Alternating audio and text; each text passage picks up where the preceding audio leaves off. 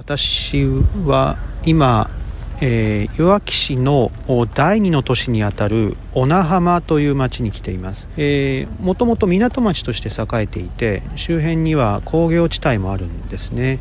で海に面していてその海に面している地区にですね、えー、いくつか商業施設が立ち並んでいます。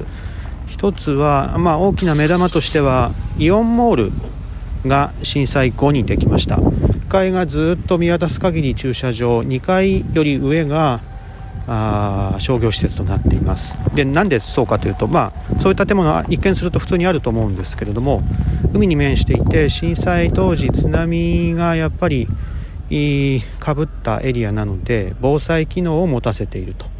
いう形で、えー、大変にぎわっています。海の方を見るといわきララミューというちょっと変な名前なんですがひらがなとカタカナを使ったララミューという主には水産物の物販施設、まあ、飲食店も入っているような商業施設があります。これはもう震災前からあったものを少しまあ津波の被害を受けたのを復旧して今もにぎわっている施設。お土産なんかがお魚が買えるというところですね。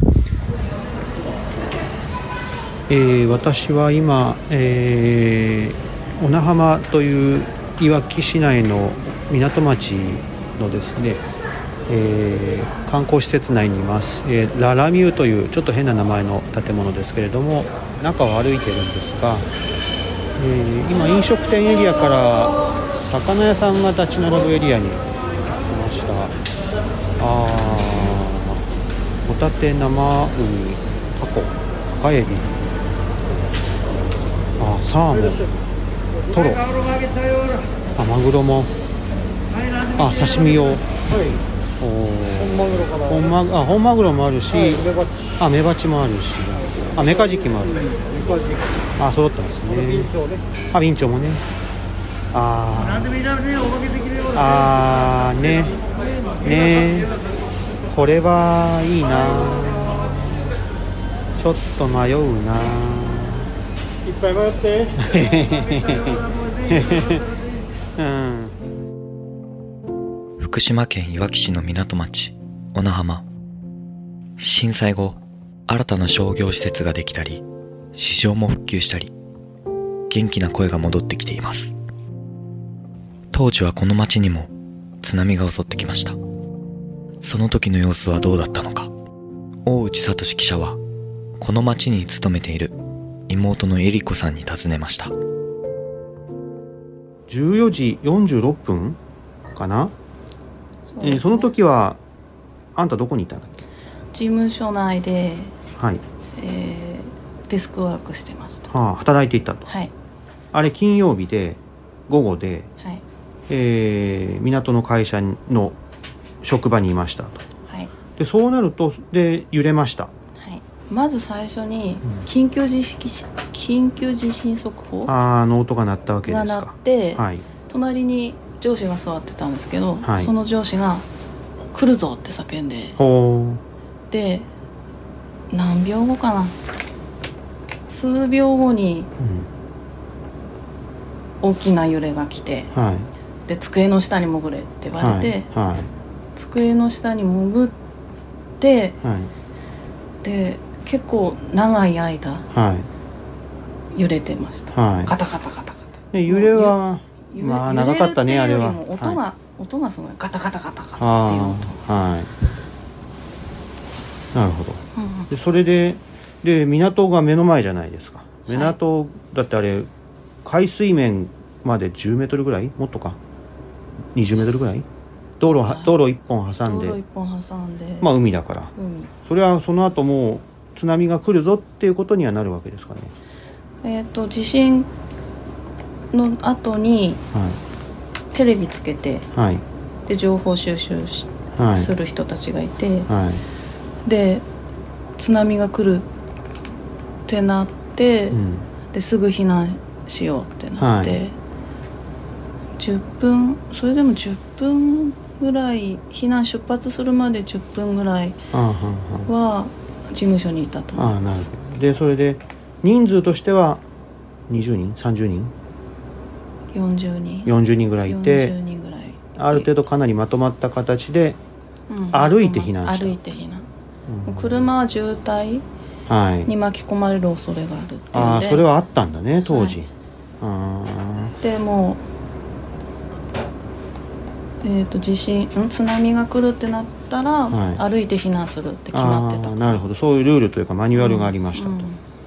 でその避難したたどり着いた先がうん。その富ヶ丘公園というちょっと高台の公園だということだけども、そこまで歩いてどのぐらいかかるもんですか？30分ぐらい。2 30 3 0分。2 3 0分。歩き方にもよるけど、うん。2 3 0うん。分かかりますと、しかしその間にこう津波はいつ来るかわからない？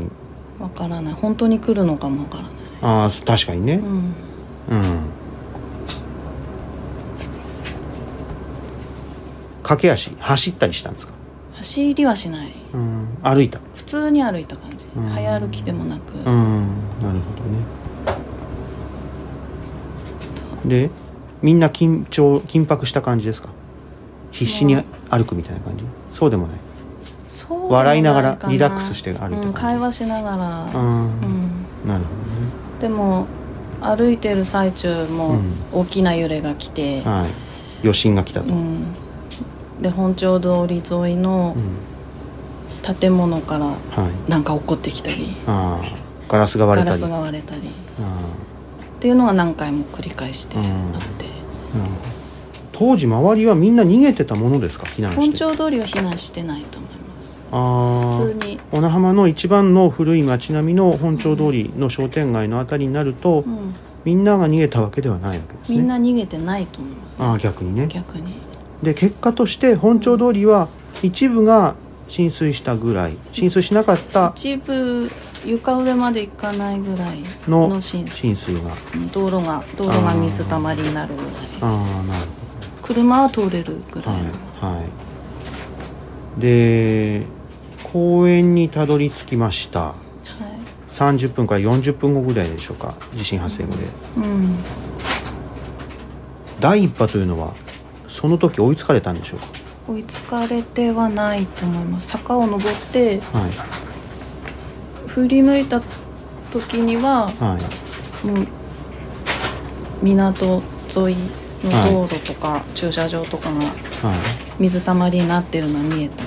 けど、水たまりうん、そこに行くまで実際津波が来てるっていう感じはなかった。ああなんかゴーとか音がするとかではなくて静かで。静かで。特に異音があ音がうん。発生したわけじゃなくって、ちょっと距離あったつもりああなるほどね。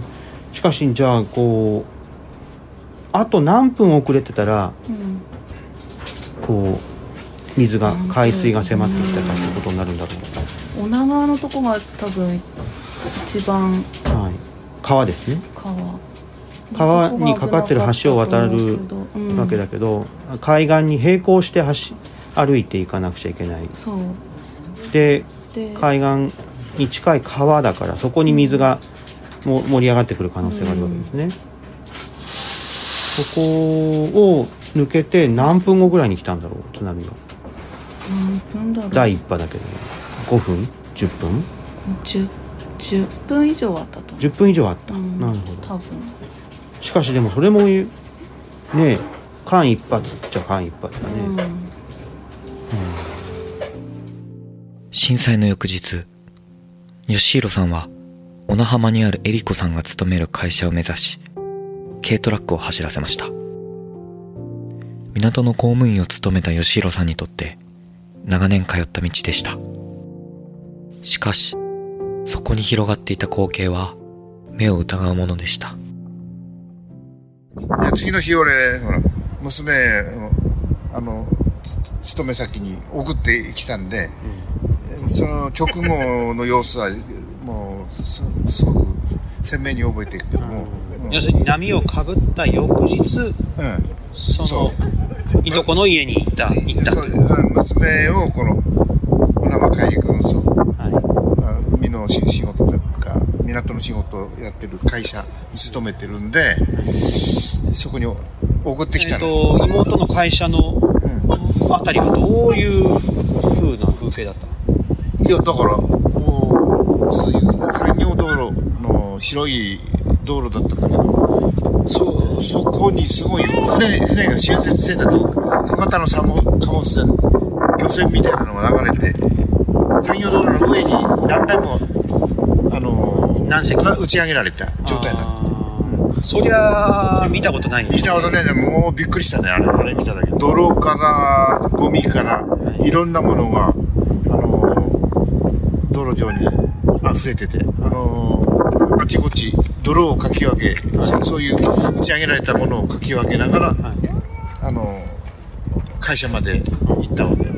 安い。この世の様とは見えなかったね。うんあすごいじあの地震津波だったんだなっていうああれ見ただけど、うん、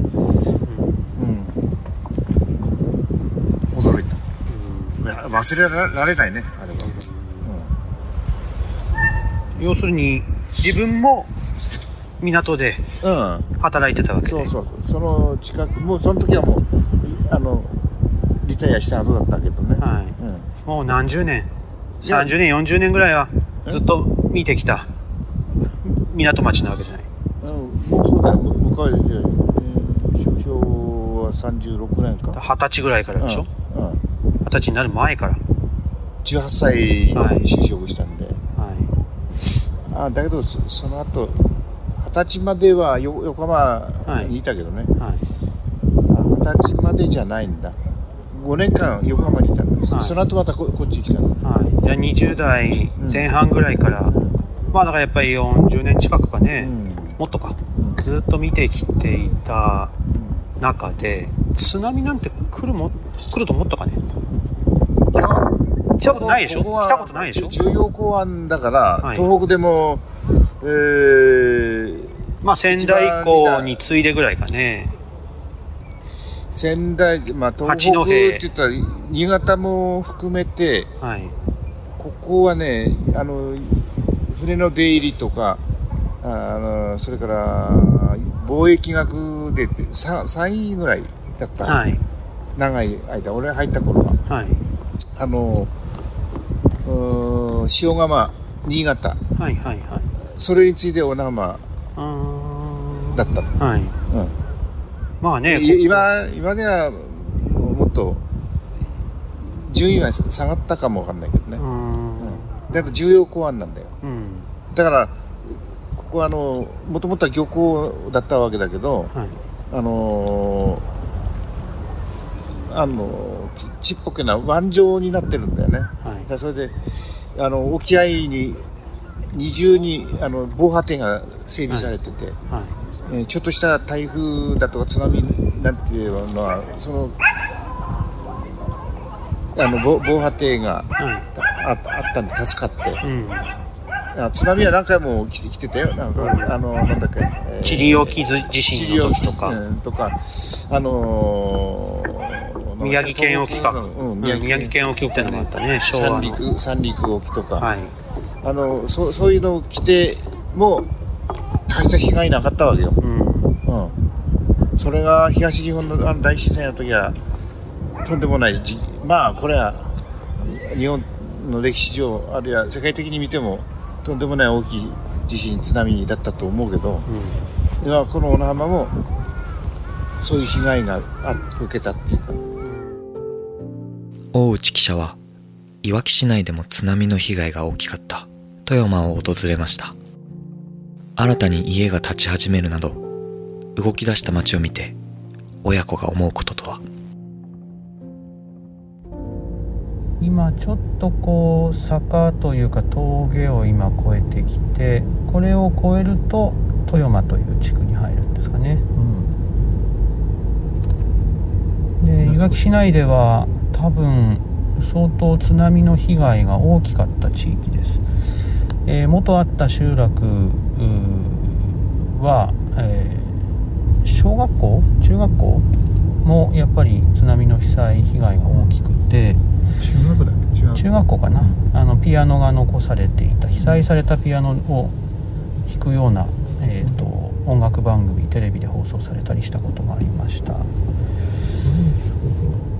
で今集落の一部でしょうかね、えーと、高台に整備された、えー、団地のような場所に団地というかその住宅街が整備されていると。いわき市内では高台店があった場所でもあります。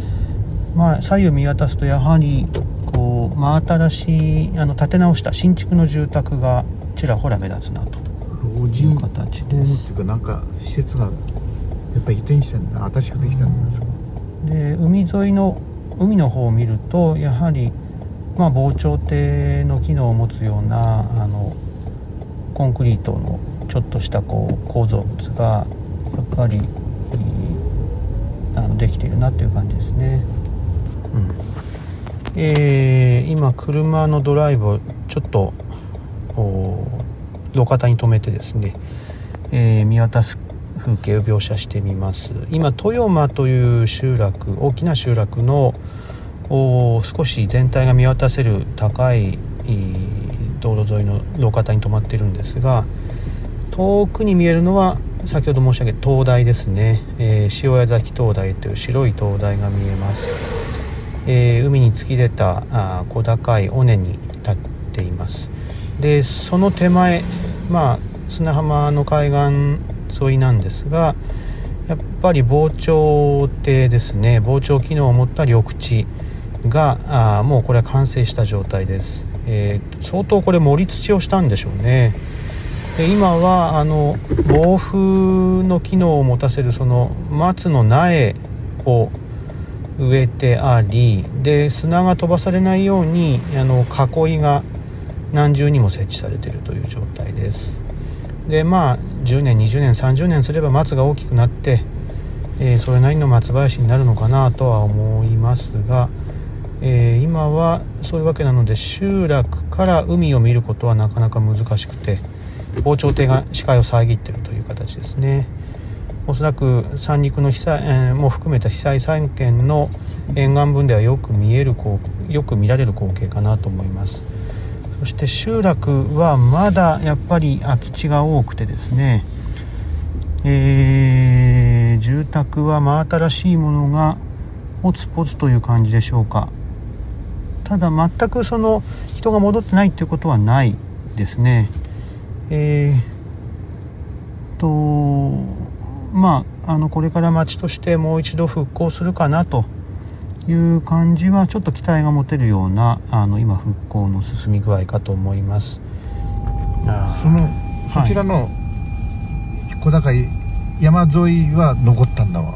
あ津波の被害が免れたとこなんだよね、はい、なるほど、うん、山沿いの少し高くなってる裾の部分までは、うん、津波津波は来なかったと、うん、北のは北になるけど被害、はい大きな被害を受けるほどではなかった、はい、ところはあの古いうちがいくつか残ってるわけ、こう山沿いに、うん、そうね。今こう見てるだけ通ってくるだけでも、そういうところに神社があったりしてる感じでしょうね。まああの空き地には売り地の看板がちらほら見えるなというところですが。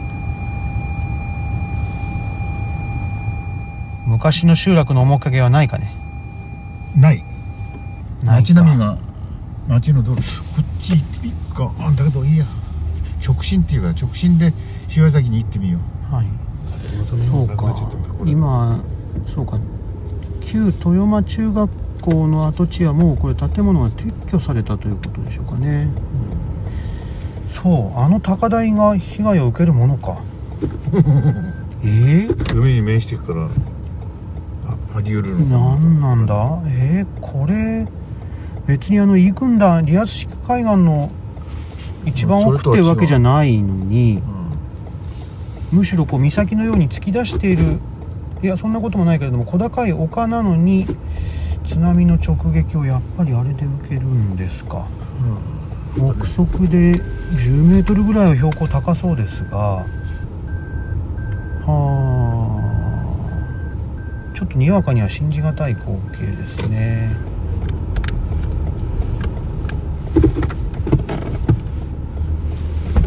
すみません。ちょっとお尋ねしたいんですけど今中学校あったのここですか？公園のなんか黒い車止まってるじゃないですか。黒い車。あ,、うん、あそこに立ってたと思います。うん。ああこっち。うん中学校は。小学校はそこで。そうだったらあの津波の被害あの？車のああ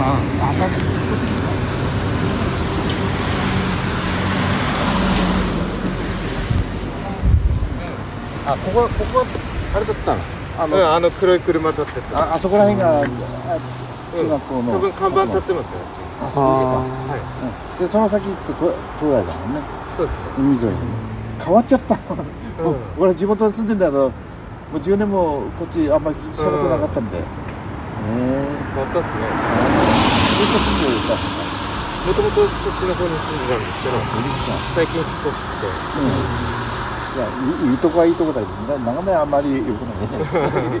壁できたんで。そうそう、だけど海のそばはいいよね大体ね、うんどうもありがとうございました、ありがとうございます。はい。ちょっとわからんと。そうか中学校の場所が分かんなくなっちゃうぐらいだもんな。もう完全に変わっちゃった。あ道路も変わったあー今あの旧豊間中学校の思い出という看板の前に来ました。あここは厳密には薄磯防災緑地なんですね。で震災以前に豊間中学校があった場所だということです。で中学校の校舎は、まあ、保存することができなかったと。防災上の理由だということなんですが、えー中学校の敷地内にハマナスが自生していたと。でそれから石碑を移してこの緑地の中に、まあ、過去を忍ぶ形で、えー置いているということだそうです。そうか。この場所この標高だとやっぱり海水面に近いから直撃を受けたんでしょうね。昔の富山の街を知っているけれども今この風景を見てもちょっとどこがどこかわからない。うんわかりにくい。あれむあの東大は昔からの東大、はい、灯台は変わらないし、うん。えー海のうん。海の海水面の高さは、まあ、変わらない。よね、いや富山中学校もはい、中学校もそこにあるあったはずと分かるんだけれども今ある道路を見ても、うん。これがここのち防潮堤？はい。